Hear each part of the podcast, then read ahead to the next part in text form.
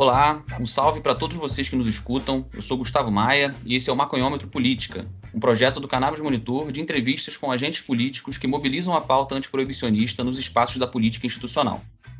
Neste mês de setembro de 2022, no período das campanhas eleitorais para o pleito de outubro, nós estamos realizando uma série de entrevistas com candidaturas de todo o país que têm a pauta antiproibicionista como bandeira política. Nossa proposta é conversar com essas figuras que propõem disputar a pauta da política de drogas nas casas legislativas brasileiras e entender como eles são atravessados por esse tema e por que se projetam politicamente através dessa luta. Deste modo, buscamos trazer para os ouvintes do Maconhômetro uma aproximação com os atores que representam a nossa causa nos espaços políticos de exercício da democracia. Para os que ainda não me conhecem, eu sou Gustavo Maia, sou historiador, pesquisador, ativista, criador e coordenador do projeto Cannabis Monitor, Produzo e edito também os programas aqui do podcast Maconhômetro. E hoje, excepcionalmente, estou substituindo a nossa apresentadora Monique Prado, que não pôde estar presente. Neste episódio, eu recebo três candidaturas antiproibicionistas do estado do Rio de Janeiro, que são a Beni Brioli, que é vereadora de Niterói, sendo a primeira travesti eleita no estado do Rio de Janeiro. É atualmente presidenta da Comissão de Direitos Humanos da Criança e do Adolescente na Câmara Niteroense. É travesti, preta, favelada, de axé e está candidata a deputada estadual pelo PSOL. A Dani Monteiro, que é a deputada estadual mais jovem eleita, ocupando um cargo na Assembleia Legislativa do Rio de Janeiro atualmente, ela é favelada, socialista, feminista e luta pela garantia dos direitos fundamentais. É a atual presidente da Comissão de Defesa dos Direitos Humanos e Cidadania da ALERJ e está se candidatando à reeleição para deputada estadual pelo PSOL e o Serginho Monteiro, que é pai e militante pela legalização das drogas, pela luta antimanicomial e pela redução de danos. É cria do Lins, bairro da Zona Norte do Rio de Janeiro, e luta pelo fim do encarceramento em massa e contra a guerra aos pobres, gerida pelo Estado. Está candidato a deputado estadual pelo PSOL. Olá, Beni, Dani e Serginho. Muito obrigado por toparem ter essa troca com a gente aqui no Maconhômetro. Olá, gente! Queria dizer que é um prazer poder estar aqui com vocês Sou Beni Brioli, sou travesti, preta, de axé, atualmente vereadora de Niterói, militante de direitos humanos e tentando aí ressignificar o que, que é a política brasileira, ressignificando através dos nossos corpos, da perspectiva da nossa existência e resistência. Salve, salve, Gustavo Maia. Cumprimentar aqui meus camaradas de partido, Serginho e Beni Brioli, dois lutadores e duas referências da nossa construção militante. Salve, salve ouvintes também do Maconhômetro Política, acho que é um espaço importante nesse bojo das eleições, de eleições tão polarizadas, que nós olhemos para aquilo que é a pauta que alicerça toda a nossa sociedade, né? o quanto que nós lidamos com as questões das punições, o como lidamos né, com a regulação do meio social. Então, falar do antiproibicionismo é, de alguma forma, fazer uma reflexão profunda e precisa sobre a sociedade brasileira. Então, estou muito empolgada aqui, ansiosa para a gente bater esse papo com mais esses dois gigantes aqui, com o nosso querido Gustavo, que está aí no comando. Vamos que vamos. Boa tarde todas, todos e todos. Boa tarde, Gustavo, Beni, Dani. É um prazer imenso estar aqui com companheiras, companheiros, companheiros de, de luta, né?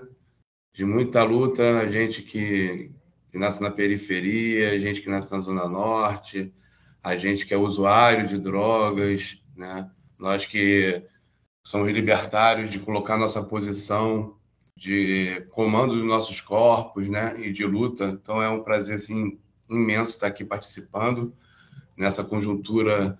Está se aproximando agora as eleições, uma da para mim a eleição mais importante desse século e é muito importante a gente estar pautando a questão contra a guerra aos pobres, a questão da legalização e a luta socialista. Maravilha, prazer nosso de receber vocês aqui.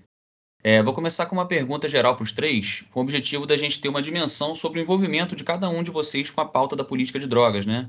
E, consequentemente, com a militância antiproibicionista. Como que cada uma de vocês foi atravessado por essas questões e o que, que sensibilizou vocês a se voltarem para essa disputa política, né? Resumindo, qual é o lugar de fala de vocês em relação a essas pautas? Bem, eu costumo dizer, né, tanto nas falas de militância quanto na vida mesmo, no senso comum, que nós, corpo preto, pobre e favelado, a gente nasce, inclusive, forjados e forjadas a fazer essa militância, né? que é uma militância que faz parte da minha vida. Né? Eu perdi três primos meus na famosa guerra às drogas, né? que a gente sabe muito bem o que, que significa para os nossos corpos. Perdi amigos, galera que estudei, né? morei, nasci, fui criada dentro, dentro de uma favela e estando ali todos os dias na vivência da vida concreta, entendendo o que, que é a guerra às drogas, né? essa famosa e falsa guerra às drogas, que a gente sabe que é guerra aos pretos, pobres e favelados. E a partir dali, acho que cria-se, né? criou uma ideia, um, um senso na minha cabeça, lembro quando eu era adolescente, de banalização mesmo, sabe? De marginalização, que é o que a sociedade reproduz, que a política reproduz, e logo vem o senso de culpa, né? De culpabilização também, vem todos os processos, que é o que o Estado né, e as políticas, infelizmente, acabam nos permeando. Eu lembro que quando eu conheci o movimento antiproibicionista, eu comecei a entender, inclusive, diversos sentidos da minha perspectiva de classe mesmo. E é isso, né? Olha, meu primo não foi executado pelo Estado porque ele estava fazendo nada de errado ou porque simplesmente ele mereceu porque ele era usuário de, de maconha, né? Porque infelizmente a gente reproduz esse senso comum. Do lugar de onde vem, da realidade que a gente parte, a gente reproduz. Então eu comecei a entender o sentido que aquilo dali tinha para mim, que aquilo dali deveria fazer parte da minha luta, né? Porque quando a gente fala da luta antiproibicionista, a gente não está falando simplesmente do direito é, ou não de poder usar ou não. A gente está falando de garantir vidas, a gente está falando né, de uma perspectiva de vida, de corpos que estão à mercê, à margem do que é o racismo estrutural, escravocrata brasileiro, que quando a gente fala desse processo de luta, a gente está falando de garantir a vida dos nossos irmãos e das nossas irmãs nas favelas e periferias. A gente está falando de enfrentar o Estado capitalista burguês. A gente está falando de uma lógica dentro desse processo de sociedade que a gente vive, que o enfrentamento, a luta antiproibicionista, era uma luta direto ao que representa o Estado burguês, ao que representa a política de genocídio e barbárie nas favelas e periferias. A gente está falando de uma luta de reconhecimento, cidadania, historicamente, dos corpos lidos a partir de uma lógica de marginalização pela questão das drogas, que são os corpos da juventude preta, pobre e periférica, né? são os corpos das travestis e transexuais, que 90% são condicionadas à noite, à prostituição e às esquinas. A gente está falando de uma leitura de um modelo em que o Estado brasileiro ele faz também a partir de uma ótica né, que a gente sabe muito bem que existem pessoas que têm um determinado CEP, uma determinada expressão de gênero, de orientação sexual e de racialidade mesmo, que são os primeiros corpos a serem tombados quando a gente fala de todo o processo de marginalização é, que é permeado em volta das do debate de drogas, que é um debate que deveria ser, aliás, dentro das políticas públicas, um debate de garantia e permanência da vida, já que o modelo que a gente se encontra por uma ótica de vida, de vivência e por uma ótica do Estado ainda é um modelo permeado nas questões do racismo estrutural que usa né, de todos esses argumentos da questão da guerra às drogas para poder executar os nossos corpos. Então, comecei a, esse processo de militância e, atualmente, né, dentro da Casa Legislativa, é, exercendo quanto vereadora, a gente vem tentando legislar e formular políticas públicas a partir disso. Acho que uma luta e uma vitória muito grande foi que a gente conseguiu aprovar aqui na Câmara de Niterói o uso do canabidiol também contra uma ciência, um processo medicinal. É, aqui em Niterói a gente aprovou essa lei. Né? Niterói a gente hoje tem uma lei que garante a plantação para uso medicinal acho que já é um mínimo avanço, mas a gente começa a executar esse debate com eficácia dentro da institucionalidade. Bom, Gustavo, acho que essa pergunta, né, ela traz alguns atravessamentos na vida. O primeiro atravessamento é o da onde você pertence, né, da onde você veio. E é inevitável para mim, como uma jovem de favela da cidade do Rio de Janeiro, não reconhecer diretamente o quanto que a partir da criminalização de, uma substância, né, ou de algumas substâncias, comunidades inteiras são controladas e cerceadas nos seus direitos, né? A gente fala de um país que é regido por uma constituição onde boa parte dela não, não existe na favela. Então, a realidade onde o meu irmão, desde muito novo, era parado pela polícia indo para a escola, a realidade que afeta né, majoritariamente são os homens desses territórios que são diretamente vinculados à guerra às drogas, mas também enquanto uma mulher negra de pele retinta, muitas vezes a abordagem sim truculenta, a, a referência direta como alguém que poderia estar, inclusive, ali contribuindo né, por ocultar uma situação. Então, essa violação que vem né, do início de tudo é o primeiro atravessamento. O segundo, eu acho que é num outro momento da vida, já dentro da universidade, conseguindo descobrir e contribuir para o movimento antiproibicionista. E aí um atravessamento que é o do sonho, o do projetar uma outra realidade. Porque quando a gente fala sobre o que é considerado droga na sociedade, a gente fala historicamente de apartheids sociais e raciais, ou seja, a proibição ela foi utilizada ao longo do tempo para reafirmar o controle social de populações que teriam direitos mais vulnerabilizados. Então, aqui no Brasil, isso é, está diretamente ligado à colonização e à escravização. Mas você terá outras experiências no mundo que não, não se mede na racialização dos corpos brancos e negros tão somente. Então, para aqueles que controlam o Estado, é um debate estratégico você criar uma onda de medo, você não ter uma produção científica robusta de estudo dessas substâncias e reafirmar uma lógica que legitima todo o controle social.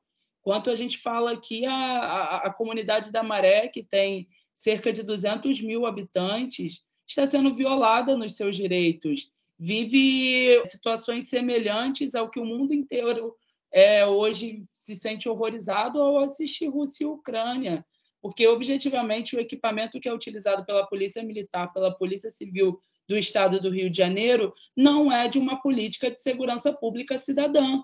Ela é objetivamente de letalidade e de controle violento de populações, para justificar um Rio de Janeiro que hoje 60% da sua população vive em insegurança alimentar, um Rio de Janeiro que vive em desemprego, em desalento, um Rio de Janeiro que fala de um discurso de empreendedorismo, mas usa a guarda municipal nos municípios para reprimir camelô.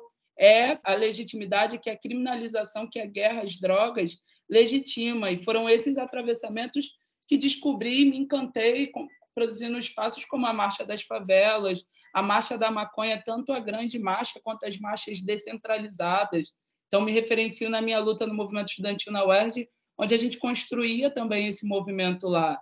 Então, era gratificante você encontrar pessoas de classes sociais, de origens raciais, é, religiosas diferentes, pessoas com propósitos medicinais, recreativos, enfim, você ter uma conjunção, né? engana-se de que é, acha que há um estereótipo único das pessoas que referenciam a legalização da maconha ou de outras drogas, mas muito pelo contrário, falamos de pais, mães de família, falamos de juventude, falamos de velitudes, é um movimento diverso e para mim sempre foi um prazer enorme estar nesses espaços, no Planta na Mente também, acho que são espaços importantes de humanização e liberdade social essa pergunta realmente traz assim a gente refletir tudo que a gente passa, né?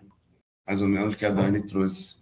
A sentir na pele a perda de, de amigos, de parentes, de alunos, né? Eu pego recorte de jornal e mostro eu com alunos projeto no Complexo do NINS, hoje você só tem eu e mais um professor, os alunos não estão mais. Né? Então, é isso. Tá? Passa um filme aí quando você me traz para colocar meu lugar de fala, né? de morador da Zona Norte, morador do subúrbio, de usuário de drogas, né? E comecei usando drogas na periferia, nas ruas, e aí a gente vai trazendo toda essa vivência sofrendo tudo isso, né? É, pô, eu sou pai, assim, amor da minha vida, uma mulher preta, um grande irmão da minha vida, um homem preto. Então, quando eu ia tomar uma dura, eu era tratado de uma forma e quem estava do meu lado de ter a cor preta era tratado de outra forma, né? Eu fui violentado, fui violentado, apanhei da polícia, apanhei da polícia mas a forma que sempre que era feita para o irmão que estava do meu lado de cor preta sempre era diferente e sempre mais abusiva. Nisso eu fui crescendo, me defendendo e com certeza defendendo esses que sofriam mais do que eu. E hoje eu continuo sofrendo isso. Às vezes já passei por situações de entrar num restaurante com a minha companheira e uma mulher branca loura puxar a bolsa e aí uma discussão acontecer. Meu filho correu no shopping e o segurança, ei, ei, ei, tá fazendo agora um ano, dia 27, e beijada, zereis, né? Meu filho hoje já perguntou, papai, vamos correr atrás de doce amanhã? E há um ano atrás, a gente correndo atrás de doce, aonde está acontecendo neste momento, há uma semana, uma imensa guerra no complexo do 18, na Caixa d'Água, da Sassu, né? E eu correndo atrás de doce com meu filho no dia 27, passando ali pelo 18, onde tem várias casas de santo, várias entregas de doce. O Bop chegou dando tiro em cima de a gente teve que sair correndo, se esconder, a rua repleta de crianças, que não respeitam o nosso sagrado, né? não respeita a história do povo carioca, né? enfim, do povo brasileiro e do povo preto, que trouxe toda essa cultura. Né? Eu sou um bandista, é, minha luta é como usuário, como morador do subúrbio, como pai, como um bandista, candomblecista, que essa erva sagrada chegou aqui os negros escravizados, né? Uma das sementes de Ossanha, né?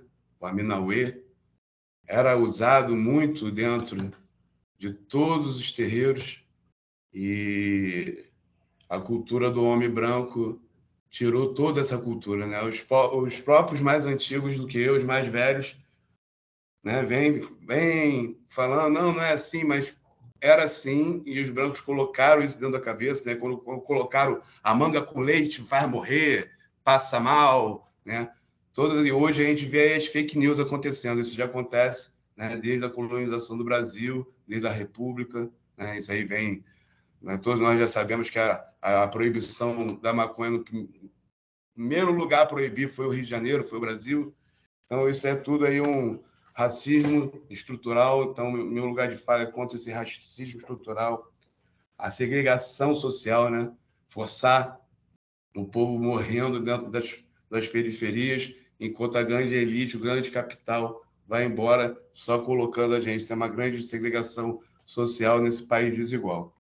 É isso aí, meu lugar de fala é esse.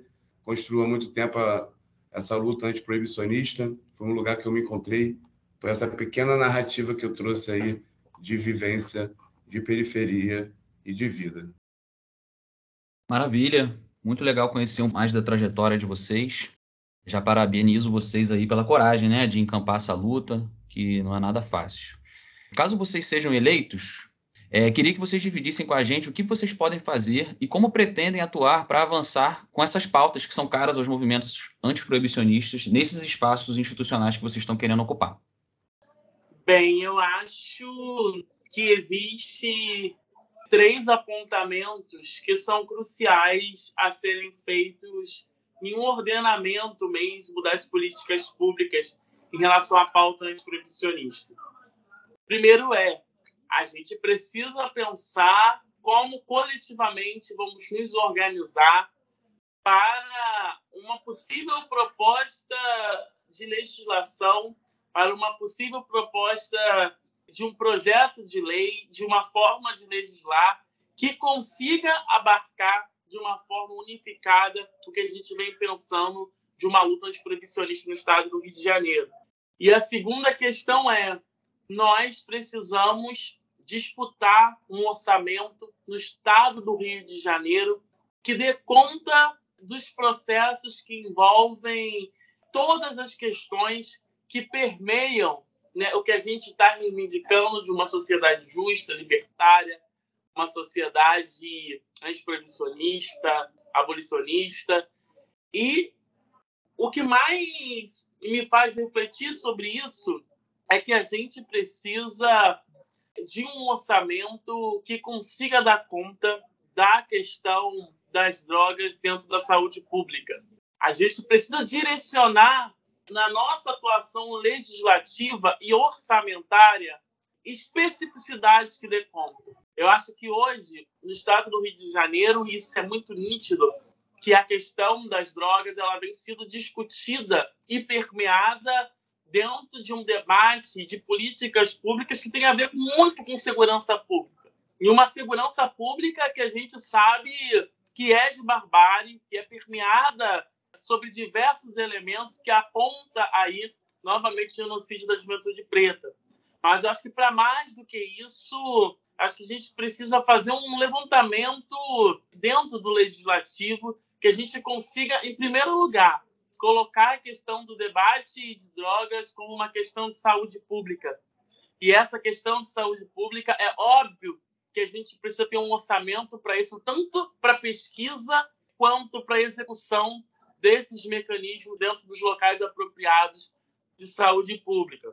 E acho que uma outra coisa é a gente precisa criar mecanismo que dê conta no estado do Rio de Janeiro de um processo de fiscalização ao governo do estado que consiga de fato fazer com que essa lógica de guerra às drogas ela não seja só mais uma lógica estrutural que tem colocado o genocídio em curso na sociedade nos dias de hoje.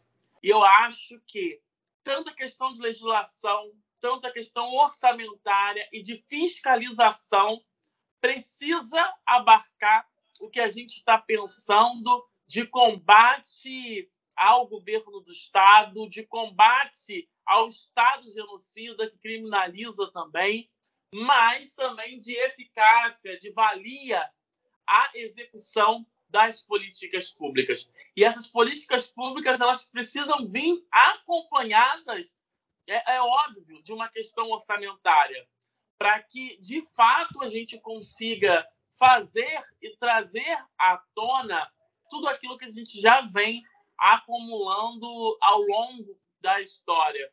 Acho que descentralizar da segurança pública à saúde a questão do combate e também da prevenção, mas de um processo também de abolição de toda essa criminalização das drogas, eu acho que já é um primeiro passo a gente jogar e apontar mecanismos na saúde pública.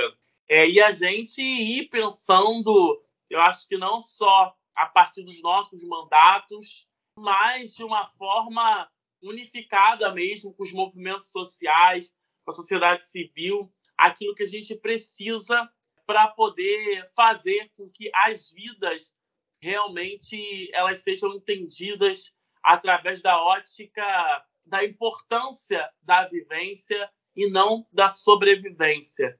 Porque hoje, quando a gente olha todos os dados, estatísticas, quando a gente olha, inclusive, para o que é o modelo de políticas públicas, a gente vai ver que grande parte do genocídio em curso tem muito a ver com totalidade a essa guerra às drogas colocada por uma antiga e velha política estrutural que é genocida e racista. É, é muito louco a gente pensar que a gente fala hoje né, de uma planta que era muito comum né, é, em sociedades africanas, em sociedades latinas, e que hoje, né, depois de 500 anos de um arco do início de uma colonização que nunca se encerrou, você tem as populações desses países né, é, sofrendo ainda com a proibição dessas dessa planta, e você tem a Europa e os Estados Unidos sendo pioneiro né, em produção de pesquisas de ciência, de remédios, enfim, de estudos e inovações sobre os poderes medicinais, sagrados, ancestrais da cannabis. Isso é muito louco, sabe? A gente olhar o PIB da Califórnia é maior do que o PIB do Brasil. E o crescimento exponencial desse PIB, mesmo em um momento de crise econômica mundial, se dá pelo processo de legalização que ali está sendo colocado, né? Então, é inevitável não refletir que se houvesse né, legalização, haveria controle do Estado e, consequentemente, reversão econômica para a sociedade e arrecadação de impostos para o Estado. Arrecadação que poderia ser utilizada para saúde e educação, por exemplo. Mas acho que os parâmetros né, de legalização de alguns países europeus e de estados americanos, eles acendem para nós um alerta, né? um alerta que a legalização é questão de anos, né? Afinal, são polos irradiadores até hoje de um imperialismo. Então, a pauta, embora a gente vivencie o governo Bolsonaro, essa pauta ela avança mais do que nunca, assim. No entanto, a preocupação é de que forma serão construídas a política de legalização, né? Quem vai ter acesso ao mercado que já é amplamente reconhecido que a cannabis gera, né? A gente já lida com esse mercado de modo ilícito, informal, que é o tráfico hoje. Mas em países, estados que legalizaram, a gente já vê esse potencial econômico de modo né, regrado. E aí a licença, por exemplo, em estados mesmo como a Califórnia, para comprar para em vários estados, né, seja para plantio, para é, comercialização, fornecimento, em alguma medida, ele custa cerca de 250 mil dólares. Então, assim, é para quem? Quem é possível comprar esse licenciamento? Então, isso nos acende no Brasil, porque, inevitavelmente, falar aqui da legalização é refletir a reparação dos territórios de favela e periferia que sofreram por séculos com a criminalização. Então, é a gente olhar né, para nosso Código Penal e basicamente reescrever ele. A maioria das pessoas presas hoje são por pequenos delitos, pequenas quantidades de maconha ou pequenos furtos que são muitas vezes atrelados, né? Então é uma outra política de sociedade. E a maior parte desse debate ele está em escala nacional, ou seja, ele deveria estar sendo feito essencialmente por candidatos à presidência, por deputados federais e senadores. Diferente dos Estados Unidos, nós não podemos legalizar por estados, mas há o que se fazer do, do âmbito de vista estadual. Então, não existe, Gustavo, o uso problemático de maconha, mas existe o uso problemático de outras drogas. Isso representa um percentual ínfimo dos usuários. Pesquisas dão conta de 1 a 5%. Então, nós precisamos aqui lutar pela política de atendimento né, ao uso problemático ao álcool e outras drogas. Então, é o CAPS-AD, é a rede RAPS, que vem sendo desmontada, e lá na Alerj a gente, ao longo desses quatro anos, lutou muito para a não regulamentação e implementação estatal das comunidades terapêuticas, que são tudo que a gente abomina sobre atendimento psicossocial e política de é, redução de danos do uso de drogas. Então, há o que se fazer aqui no Estado e há o que se lutar do âmbito da saúde também, da regulamentação da cannabis medicinal, do acesso, dessa articulação né, com o nosso Tribunal de Justiça também, essa cobrança ao tribunal. E, inevitavelmente, como a gente atua a partir da presidência da comissão, com as mazelas que essa proibição tem, né? Então, a gente atua em pautas como do reconhecimento fotográfico de prisões injustas que muitas vezes são prisões por porte pequeno de drogas e são atrelados processos criminais de outros furtos a partir desse reconhecimento fotográfico.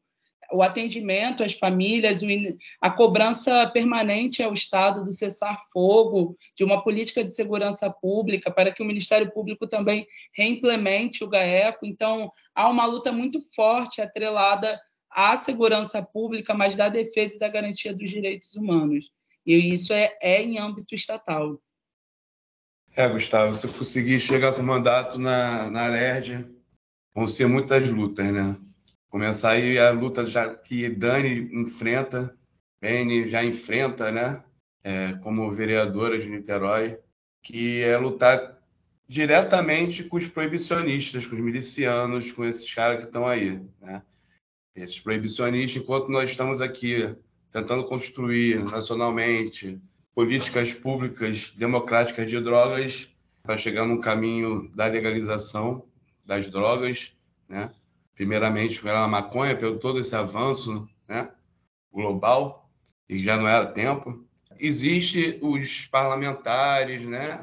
To todos os representantes proibicionistas, como um que está aí, né? Atacando, atacou todo mundo, apresentou um na não vou ficar citando o nome, para proibir todos os movimentos de legalização da maconha e de levantar a pauta. Aí o irmão vai na Câmara Municipal e coloca um para pegar a multa de 400 reais de usuários de drogas e nós do movimento conseguimos nos mobilizar. Já tinha perdido a primeira votação, na segunda votação não teve, precisava de maioria, não teve a maioria, e aí uma vitória do movimento antiproibicionista do Rio de Janeiro que se uniu e que foi lutar contra esses proibicionistas. E nós, na LERJ, estaremos juntos, Beni, eu, Dani, lutando contra esses proibicionistas, esses proibicionistas que estão em todos os lugares, todos os espaços de poder. Tem outro lá também, da mesma, da mesma cúpula, que colocou um projeto de lei na Câmara Federal para prender usuário de drogas até 15 anos. Isso tudo é inconstitucional. Né? Só que eles tomam o espaço das comissões né, de Constituição e Justiça, eles tomam o espaço e os assentos das comissões de direitos humanos para não deixar que nós avançamos com a política de direitos humanos, democraticamente, como tem que ser feita. Então, a gente vai ter que estar enfrentando muito essas pessoas, né? para a gente poder pensar né, como pensar em medidas para diminuir a violência policial a gente coloca projetos de lei, esses caras vêm e passam por cima da gente. Como a gente vai levantar isso? Isso também depende de quem a gente vai eleger para governador do estado do Rio de Janeiro. A gente está numa campanha para eleger um governador que não siga as regras que há 40 anos são seguidas, só mostra o boneco. Os últimos presidentes da Alerj foram presos, estão presos. Os últimos governadores foram presos. E esse que está aí, que é o maior genocida da nossa história, as maiores chacinas da nossa história estão na mão desse cara. Então a gente tem que pensar nisso, né? A postura que a gente vai tomar é essa, de enfrentamento, representando o povo fluminense. Né? A gente tem que pensar qual tipo de solução para a segurança. Educação. Uma educação sem militarização, uma educação sem mordaça e sem milico, que é isso que esses governos trouxeram para a gente escolas militarizadas. Para quê? Para formar mais gente, para bater na gente, para matar a gente. Então a gente precisa de uma educação social forte, né? integral, que a gente tem da educação. Por quê? Ele vem com um projeto que só muda o nome. É o PP, é isso, é aquilo. A gente não quer mais que tire dinheiro da educação e da saúde para colocar na segurança, para dar 10 mil pistolas para policial inativo a gente quer educação, a gente quer cultura, né? A gente precisa lutar que essas verbas não sejam desviadas para segurança, para entrar nas favelas. Sem paz nas favelas não há democracia. Né? A ditadura na favela nunca acabou. A gente não vai levar pacificação para o território com arma. A gente tem que desarmar todo mundo. Então, o enfrentamento, se a gente conseguir ter um mandato coletivo dentro da LERJ, é para poder combater tudo isso que eu estou falando, né? E lutar, né? Lutar por, por pesquisa, né? Tentar resgatar os incentivos todos é, federais de, de pesquisas para as universidades, para que a gente possa avançar nas pesquisas da cannabis medicinal, né? A maconha como remédio é muito importante, já vende na farmácia para rico. A gente tem as associações que lutam muito e trabalham muito. E o mandato vai estar aberto para que venha contribuir. Que a gente tem, já tem um projeto de lei na Alerj para maconha medicinal, como tem em Niterói, como tem em Búzios, né, para a gente ter remédio de maconha para as crianças de comunidades carentes, pelo SUS CBD, para mães que não têm condições, poder retirar pelo SUS em todo o estado. A gente tem que correr atrás muito disso e lutar na LERJ para que as mães tenham. Eu, como professor de percussão, tenho aluno autista dentro da comunidade do Morro da Gambá, aqui no Complexo do Lins. E a gente precisa trazer esse tipo de tratamento também né, para as comunidades. E é isso, cara. É uma luta que vai ser muito difícil. A gente tem que estar ocupando aí. A Dani já ocupa, ocupa muito bem a posição dentro da Comissão de Direitos Humanos, né? É, lá do pessoal, a gente já tem uma, uma, experiência muito grande desde o Marcelo Freixo, né?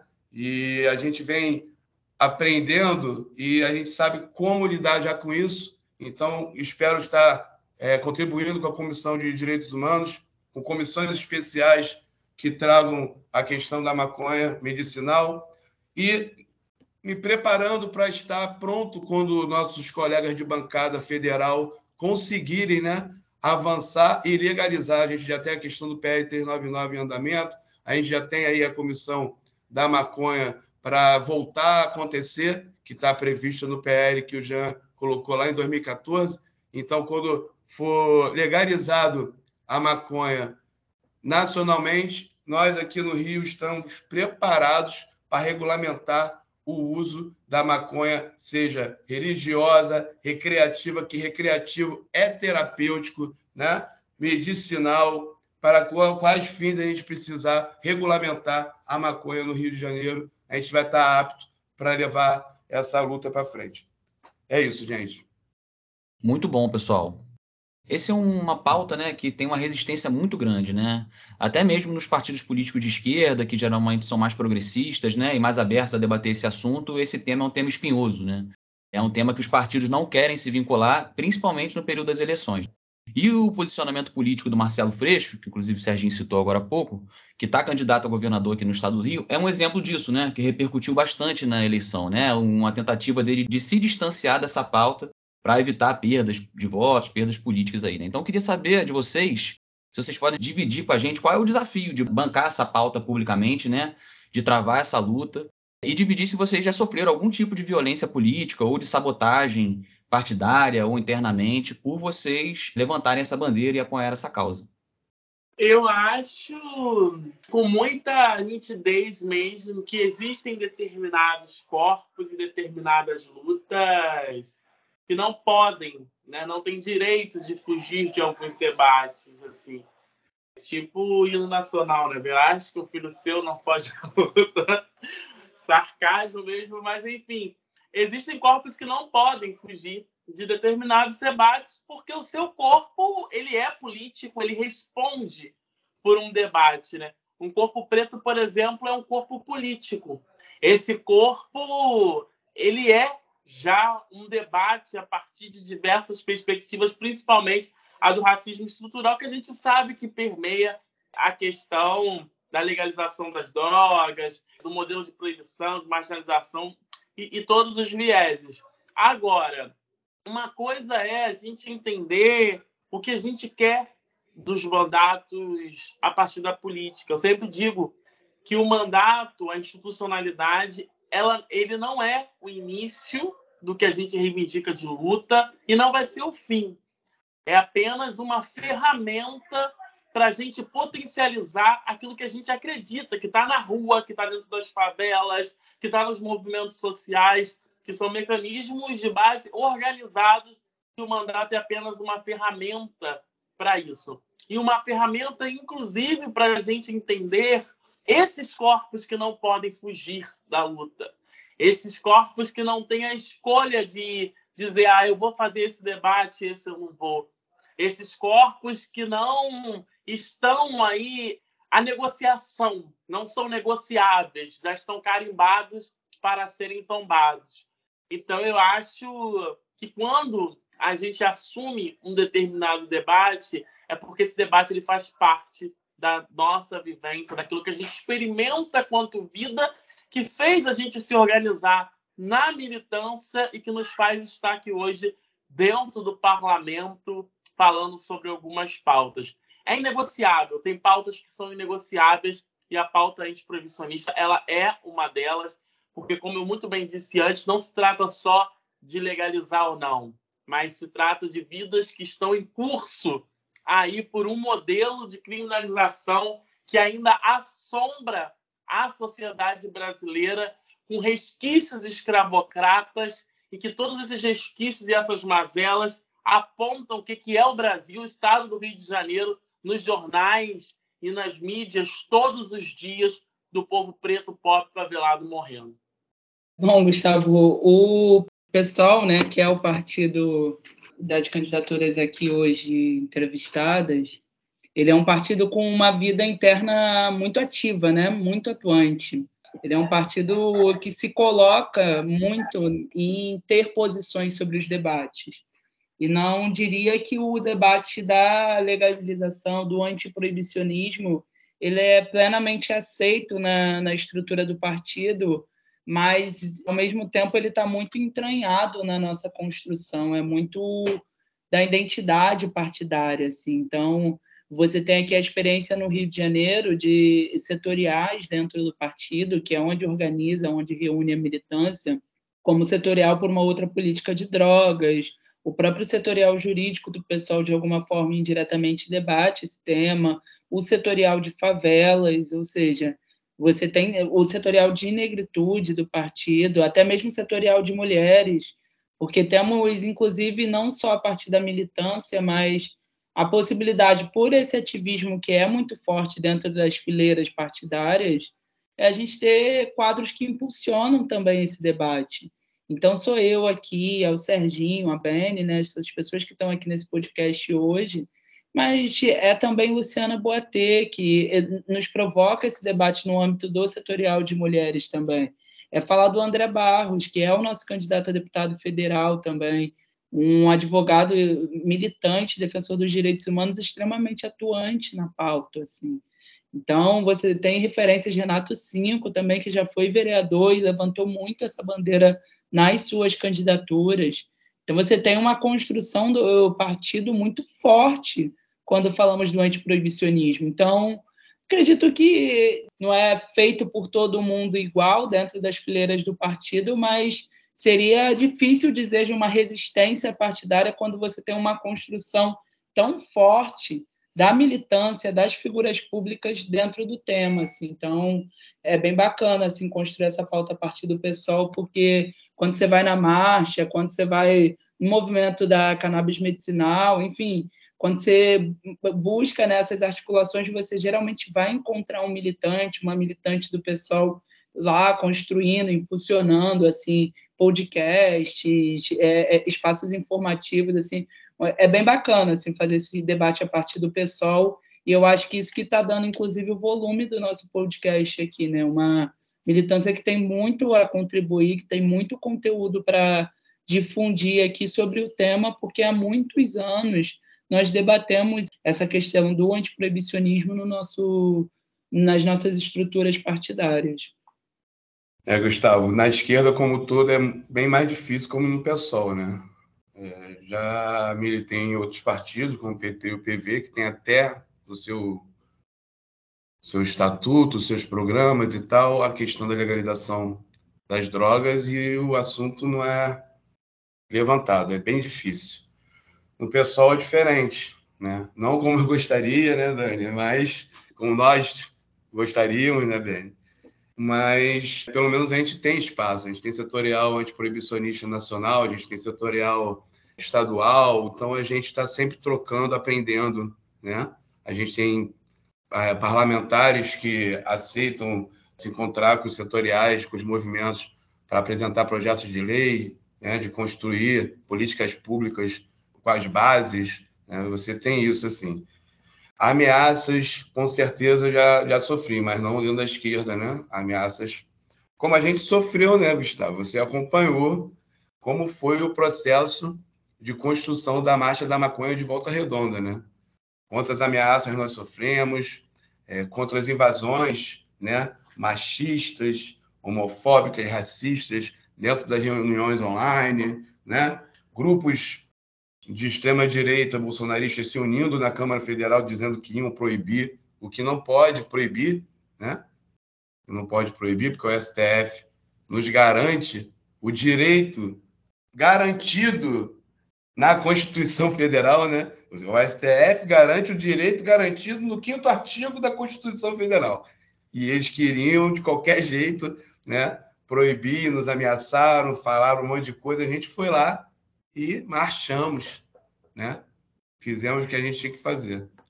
Mais ameaças desses grupos aí, né? Quebraram a placa da Mari e tal, que estão aí ameaçando Bene e outras companheiras.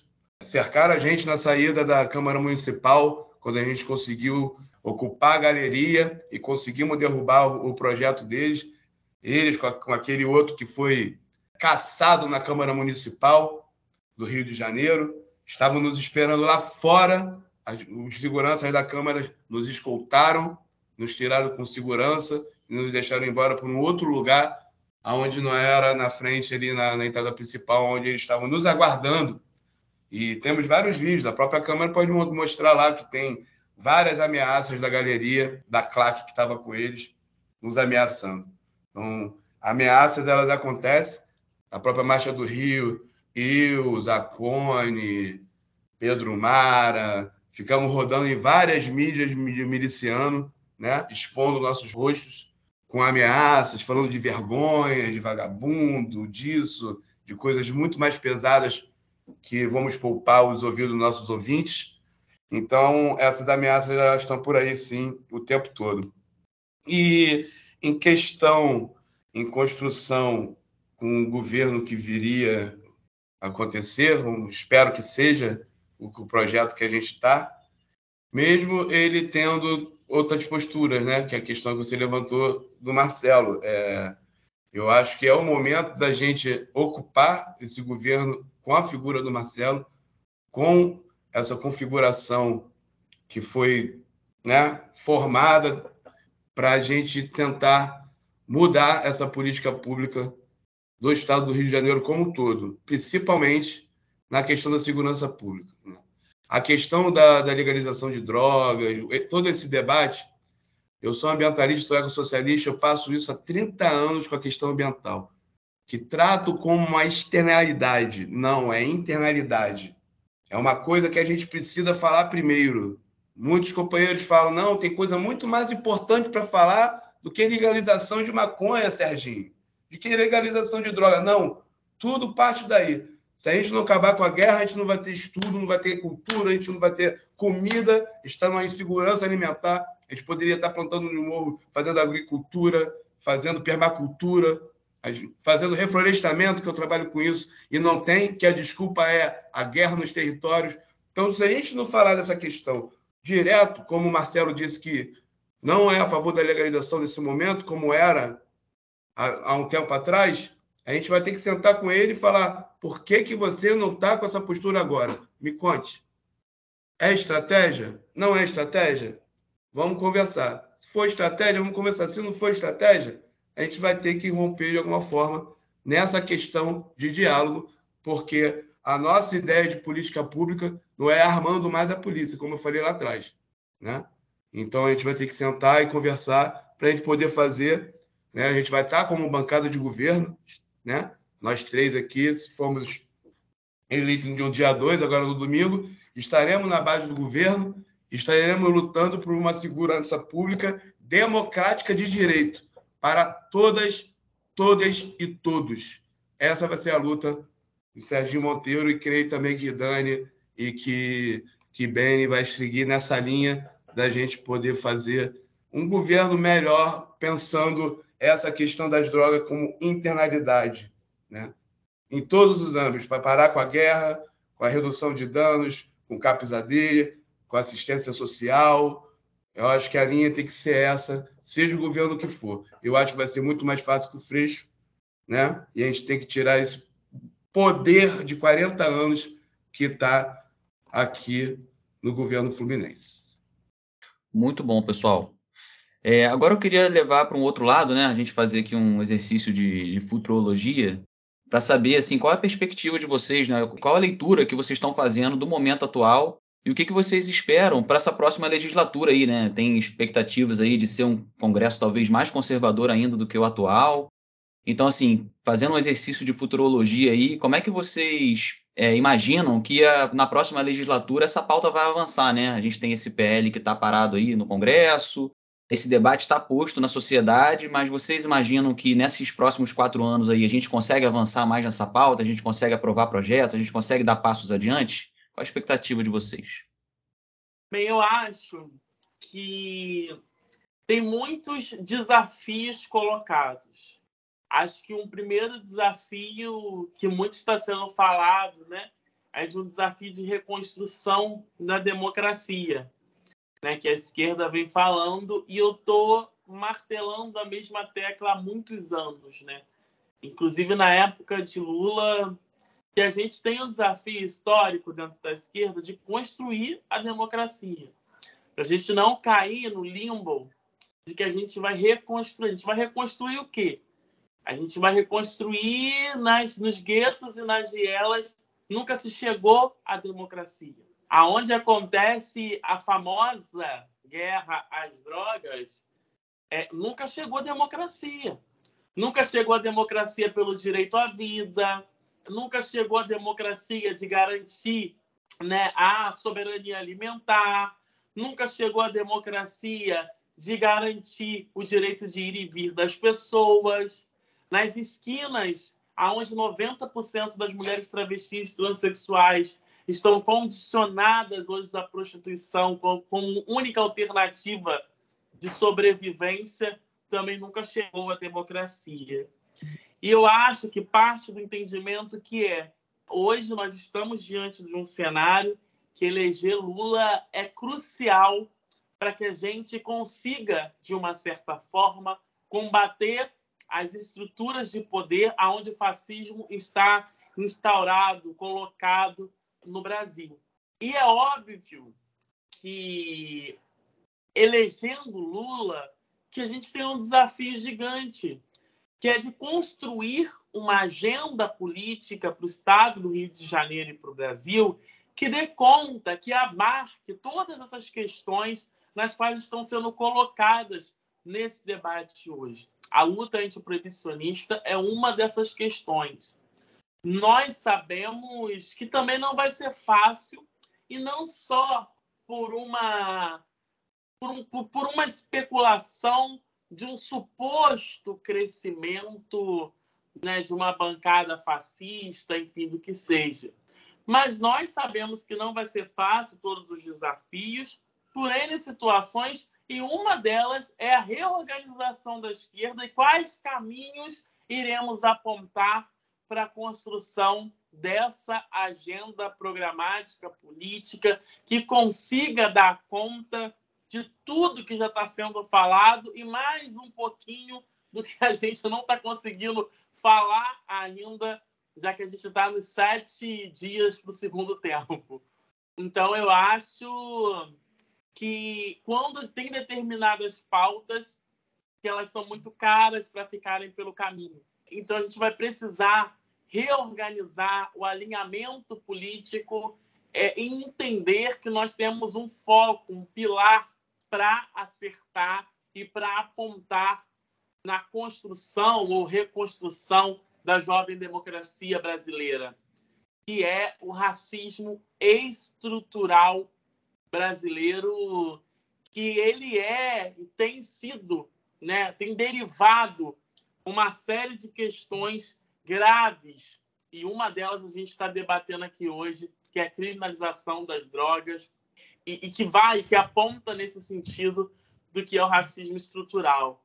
Tem muitos e muitos desafios.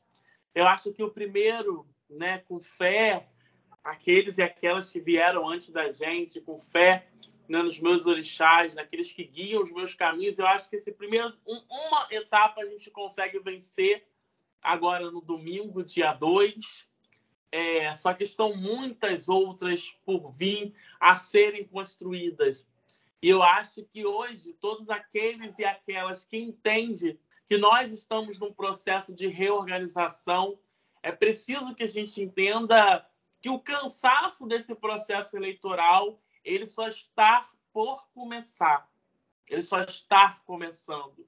Porque os desafios que a gente tem de construir uma sociedade emancipada, justa, liberta, antirracista, feminista, que seja combativa na luta de classe, ele só está começando.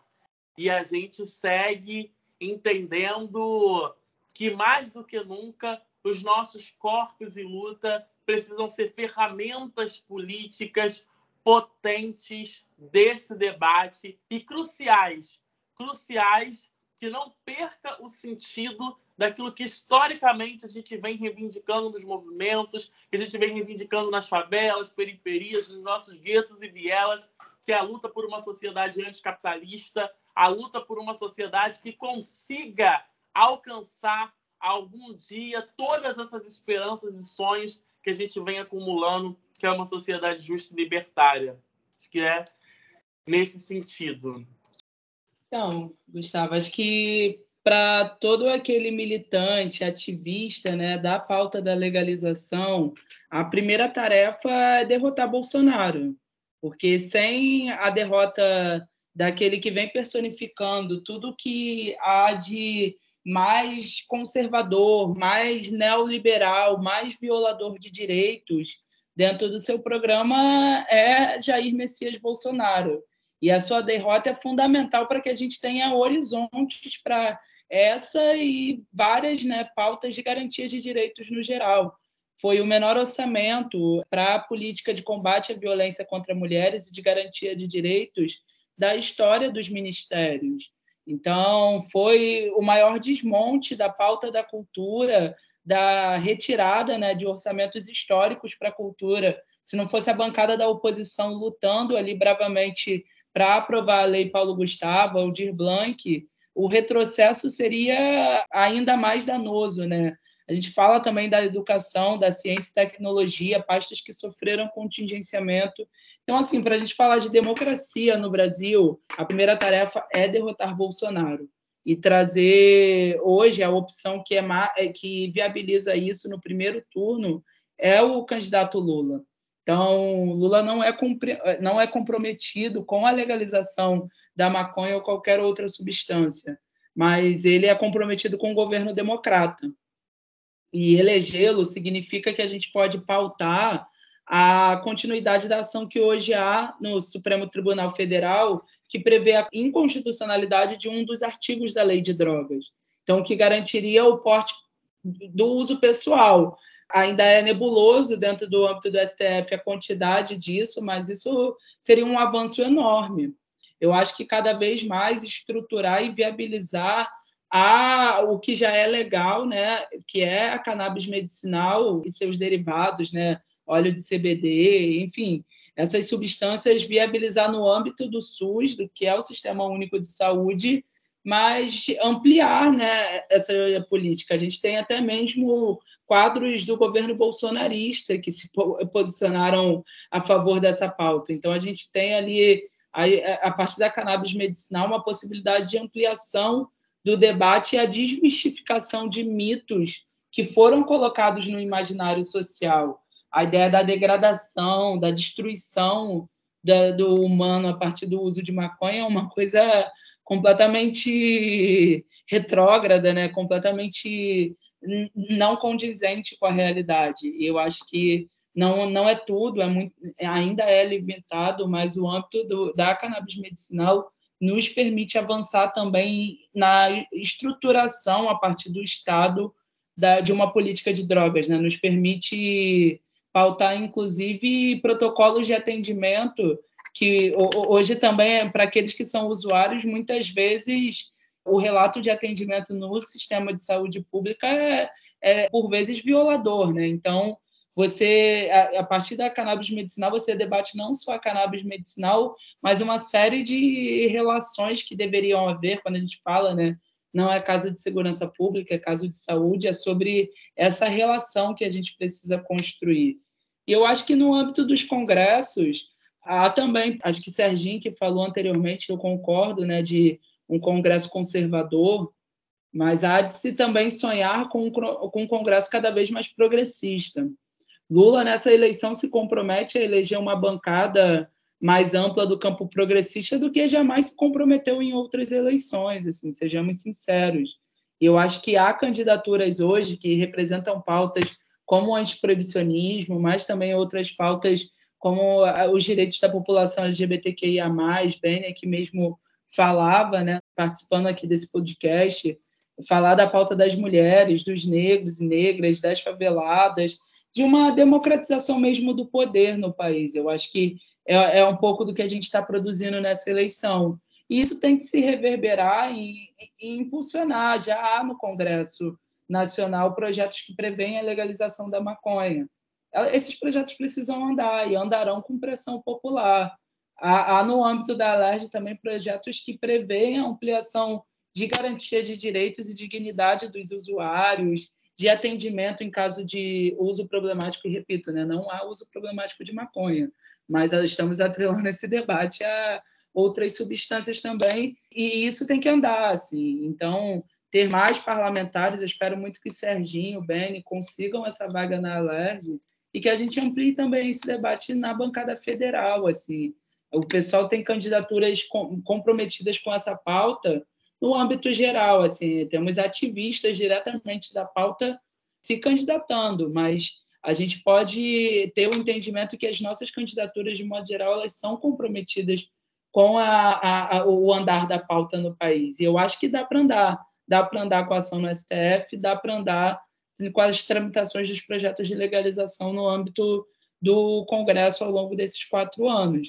Mas é preciso a gente ter o entendimento de como nós nos posicionamos nesse debate, porque um dos motivos que faz com que esse debate possa andar é a perspectiva liberal desse debate, né? a ideia de mercado que a cannabis produz. E nós, como anticapitalistas, como socialistas, devemos reivindicar um debate que traga reparação para os territórios de favela e periferia, que traga, inclusive, aqueles que foram criminalizados possam ser os primeiros licenciados para a venda da substância que deixa de ser proibida.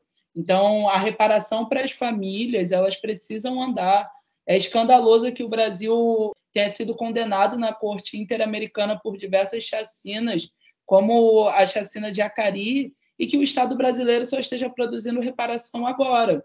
É desse ano o projeto de lei que prevê a reparação das famílias da chacina de Acari, uma chacina que aconteceu há 30 anos. Então, esses são os debates também que a gente precisa ampliar e andar.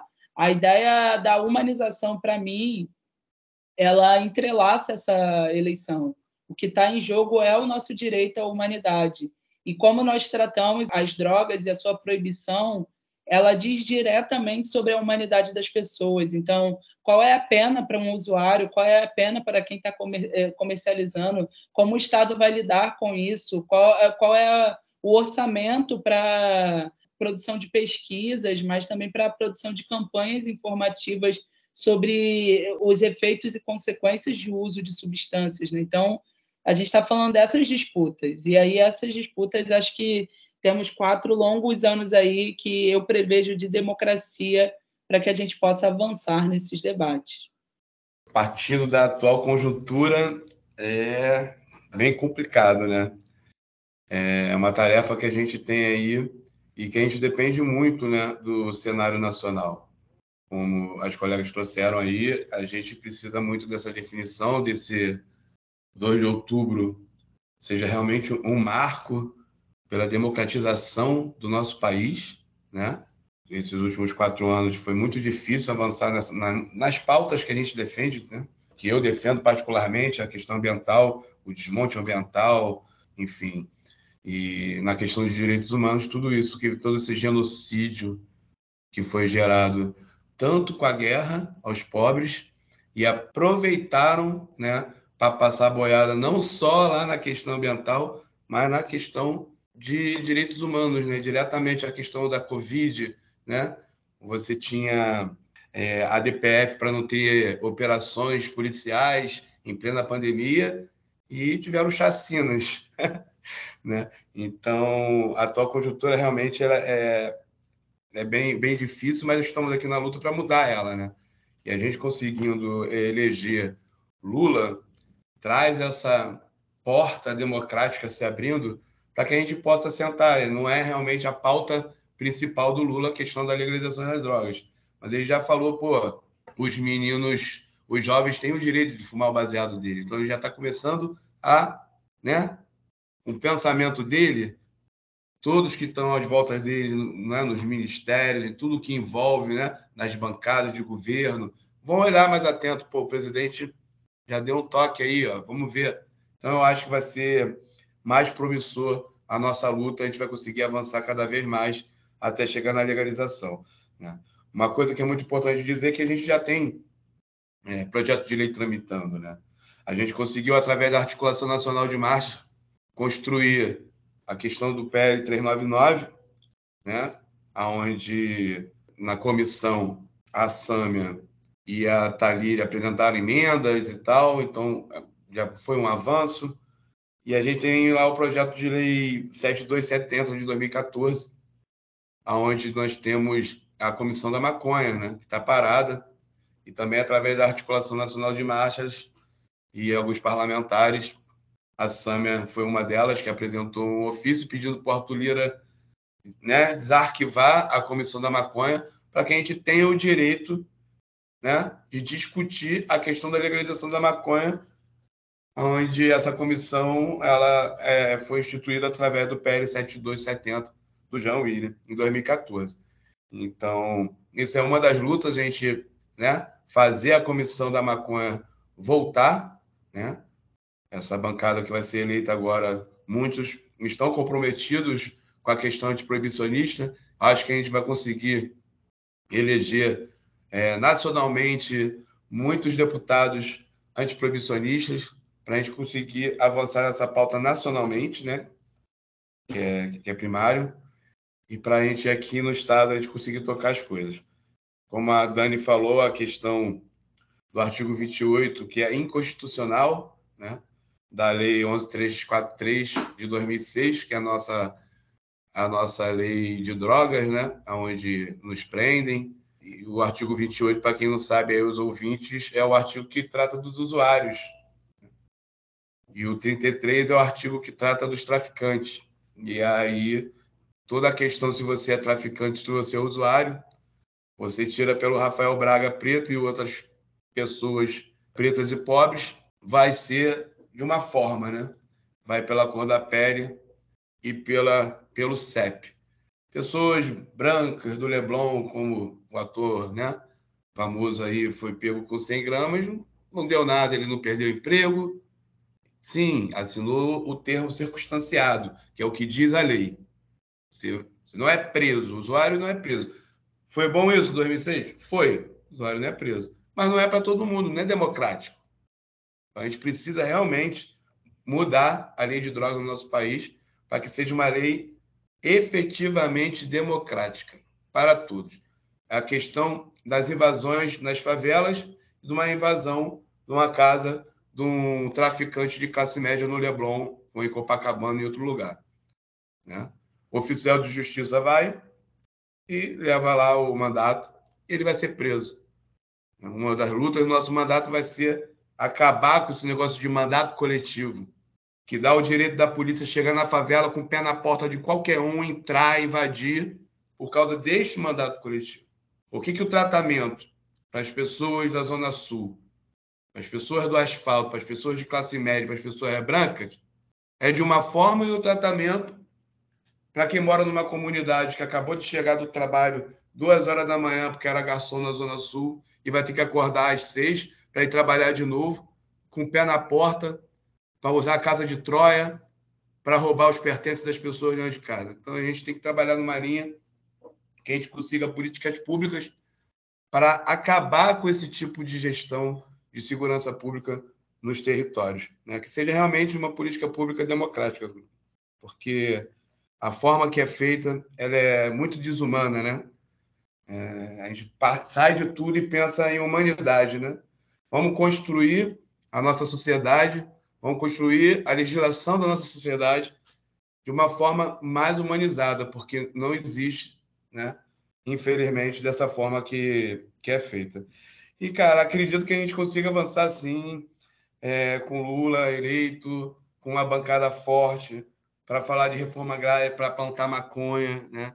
a gente não quer é, que os grandes do agronegócio plantem maconha né, para ser o seu grande commodity. Não. A gente quer agricultura familiar, a gente quer plantio em casa, cultivo caseiro. A gente quer ter esse direito de plantar nossa erva para fumar. A gente quer esse direito para plantar essa erva para cultuar nossos orixás. A gente quer esse direito para plantar a erva para fazer nosso remédio, o óleo. Né? Então, a luta eu acho que vai ser nessa linha. E eu espero que lá em Brasília a gente consiga acabar com as comunidades terapêuticas, né? que é o grande, assim, acredito que o Lula vai, vai junto com toda, toda a bancada progressista, parar com o grande negócio dos fundamentalistas, que se chama comunidades terapêuticas. A gente precisa de mais CAPS, mais CAPS AD, não de comunidades terapêuticas. A gente precisa de redução de danos, não de internação compulsória. E pior, né? através de uma metodologia de converter religiosamente a pessoa para tratar uma questão de saúde mental. Uma coisa é espiritualismo, uma coisa é você seguir uma doutrina espírita, uma doutrina religiosa. Outra coisa é uma questão de substâncias químicas sendo usadas por pessoas de forma abusiva. Como foi bem dita, a maconha não tem essa questão. Mas aqui a gente discute, né, eu sou a favor da legalização de todas as substâncias ditas ilícitas. E a maconha, com certeza, é o grande carro-chefe dessa minha luta. Então, é por aí. Show de bola. Agora, para encaminhar para o final, queria pedir para vocês passarem o recado de vocês para os ouvintes, né, para os eleitores, falando por que, que eles podem confiar o voto em vocês e recomendar também né, o voto em vocês para os seus amigos, seus parentes, para as pessoas que, que pensam parecido nas eleições aí do dia 2. Bem, eu fico muito grata pelo debate. Acho né, que cada vez mais a gente precisa fomentar e potencializar debates como esse. A gente já vem fazendo isso aqui na Câmara Municipal de Niterói. Acho que a partir de domingo, do dia 2, vai ser mais uma ferramenta potente de luta. Estou dizendo para todo mundo que no dia 2 a gente tem um compromisso. A gente tem um compromisso de eleger Lula, de eleger Marcelo Freixo, de eleger o Molon e de eleger bancadas potentes para o Congresso e para a Assembleia Legislativa do Estado do Rio de Janeiro. E eu acho que hoje, na tarefa que eu estou cumprindo, a gente tem um compromisso muito forte, que é de, pela primeira vez na história do Estado do Rio de Janeiro, eleger a primeira travesti preta, favelada, de axé, para ressignificar o que tem sido a política no Estado do Rio de Janeiro.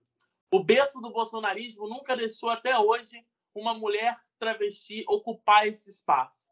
E a partir do dia 2, a gente vai fazer com que essa política seja nossa e cada vez mais nossa, para que essa ferramenta consiga potencializar e fomentar aquilo que a gente vem reivindicando nas nossas lutas de base.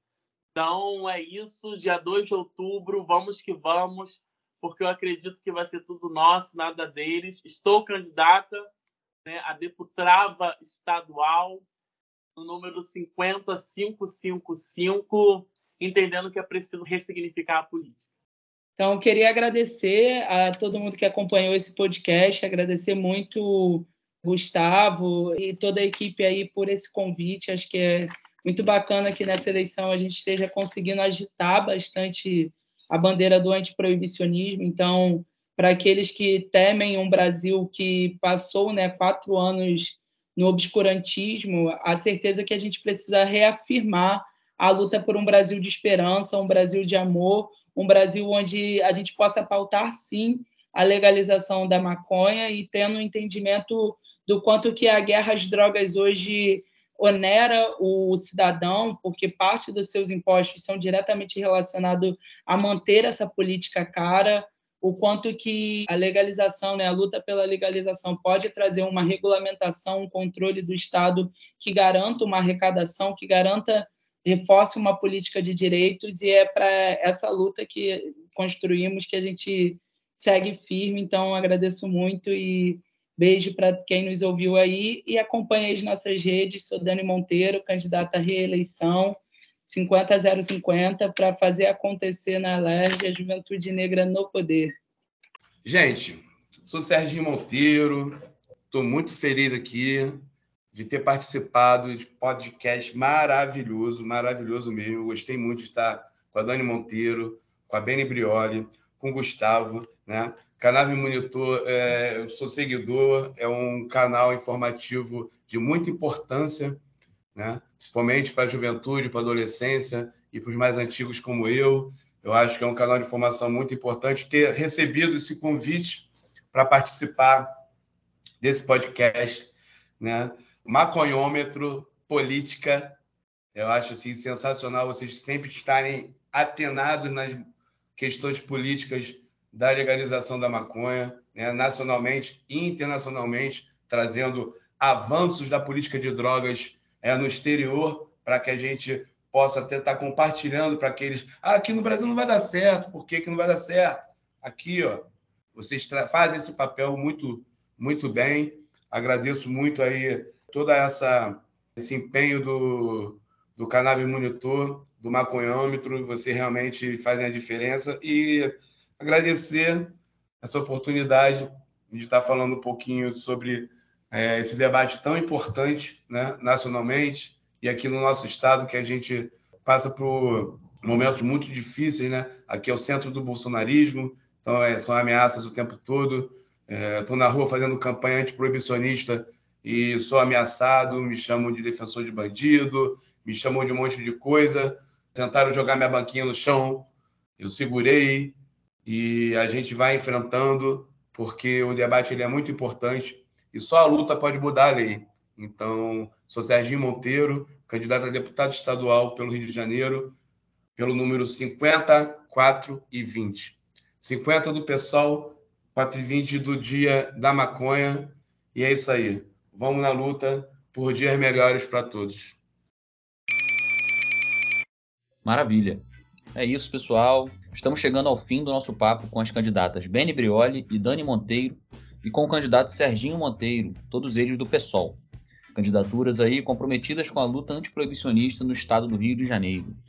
Muito obrigado aos três por essa troca e boa sorte para vocês nas urnas. E muito obrigado também a você que nos escutou até aqui. Esse foi o Maconhômetro Política, trazendo para troca os atores que estão disputando as nossas causas nos espaços da política partidária pelo Brasil.